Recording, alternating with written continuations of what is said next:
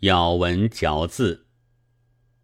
一，以摆脱传统思想的束缚而来主张男女平等的男人，却偏喜欢用清亮艳丽的字来译外国女人的姓氏，加些草头、女旁、丝旁，不是斯戴尔就是雪琳娜。夕阳和我们虽然远哉遥遥。但姓氏并无男女之别，却和中国一样的，除掉斯拉夫民族在鱼尾上略有区别之外，所以，如果我们周家的姑娘不另姓仇，陈府上的太太也不另姓陈，则欧文的小姐正无需改作欧文。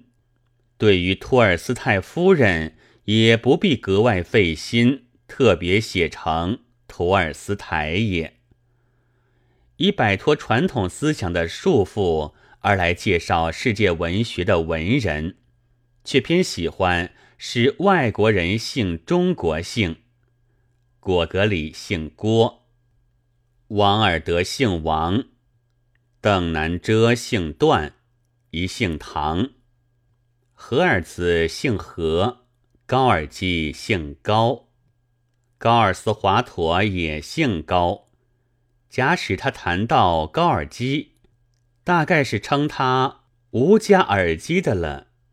我真万料不到，一本百家姓到现在还有这般伟力。二，古时候咱们的化学。在书上很看见许多金旁和非金旁的古怪字，据说是原制名目，偏旁是表明金属或非金属的，那一边大概是译音。但是西西西西西，连化学先生也讲得很费力，总需附加道。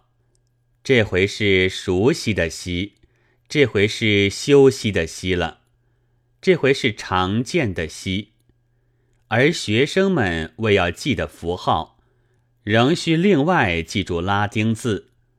现在渐渐一起有机化学来，因此这类怪字就更多了，也更难了。几个字拼合起来，像贴在商人账桌面前的。将黄金万两拼成一个怪字一样，中国的化学家多能兼作新仓颉。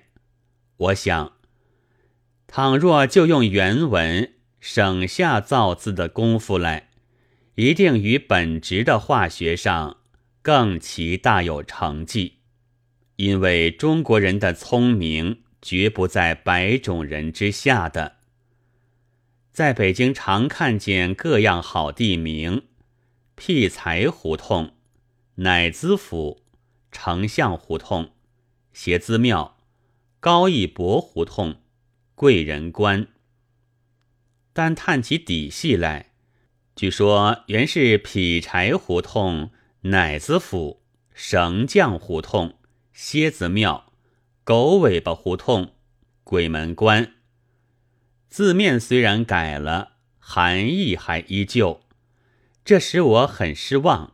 否则，我将鼓吹改“奴隶”二字为“奴隶”或是“奴隶”，使大家可以永远放心打盹儿，不必再愁什么了。